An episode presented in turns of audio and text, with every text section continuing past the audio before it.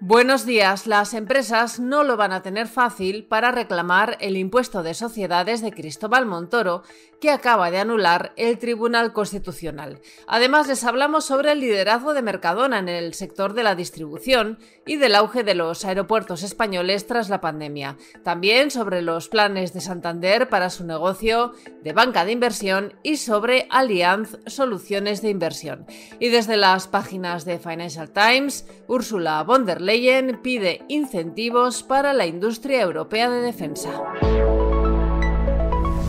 Las empresas afectadas por el impuesto de sociedades puesto en marcha en 2016 por el exministro de Hacienda Cristóbal Montoro y que acaba de anular el Tribunal Constitucional no van a tener fácil recuperar el dinero que tributaron. Si los magistrados ya circunscribieron las posibles indemnizaciones a contribuyentes que a la fecha del fallo tuvieran en marcha un recurso vivo, la agencia tributaria se apoya ahora en la doctrina del Supremo para exigir además que las reclamaciones ya aludieran expresamente a la potencial inconstitucionalidad del alza fiscal. Así figura en una nota sobre la repercusión del fallo del Constitucional que ha sido elaborada por la Dirección del Servicio Jurídico de la Agencia Tributaria a la que ha tenido acceso Expansión.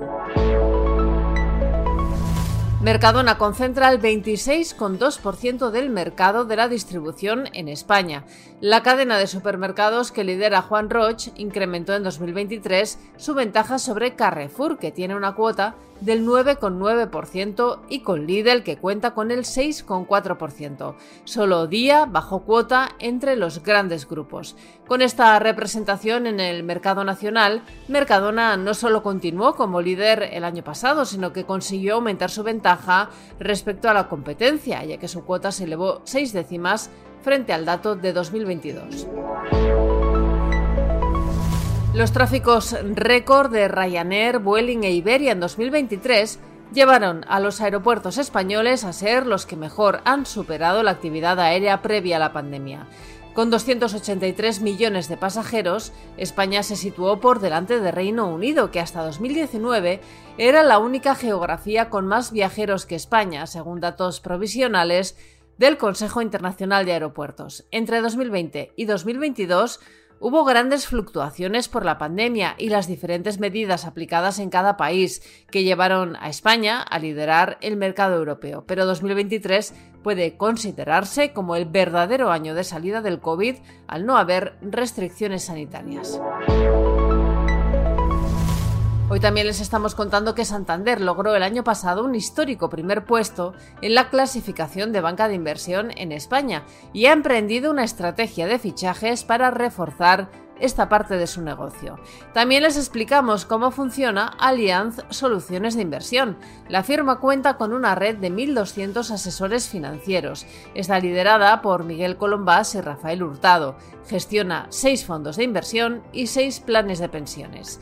Y hoy viernes tienen ya disponible un nuevo capítulo del podcast Genios de las Finanzas. Esta semana hablamos sobre Cornelius Vanderbilt, el empresario que se convirtió en la mayor fortuna del mundo. Los partidos políticos cierran hoy la campaña electoral para las elecciones autonómicas del domingo. Tras 15 días de campaña, el panorama electoral en Galicia es incierto, ya que las encuestas no garantizan que el Partido Popular pueda reeditar su mayoría absoluta. Y en la bolsa el IBEX 35 subió ayer un 0,11% hasta los 9.927 puntos. Financial Times publica hoy una entrevista con la presidenta de la Comisión Europea, Ursula von der Leyen. Cree que Bruselas debe incentivar la industria europea de defensa para que aumente la producción, porque el mundo se ha vuelto más duro.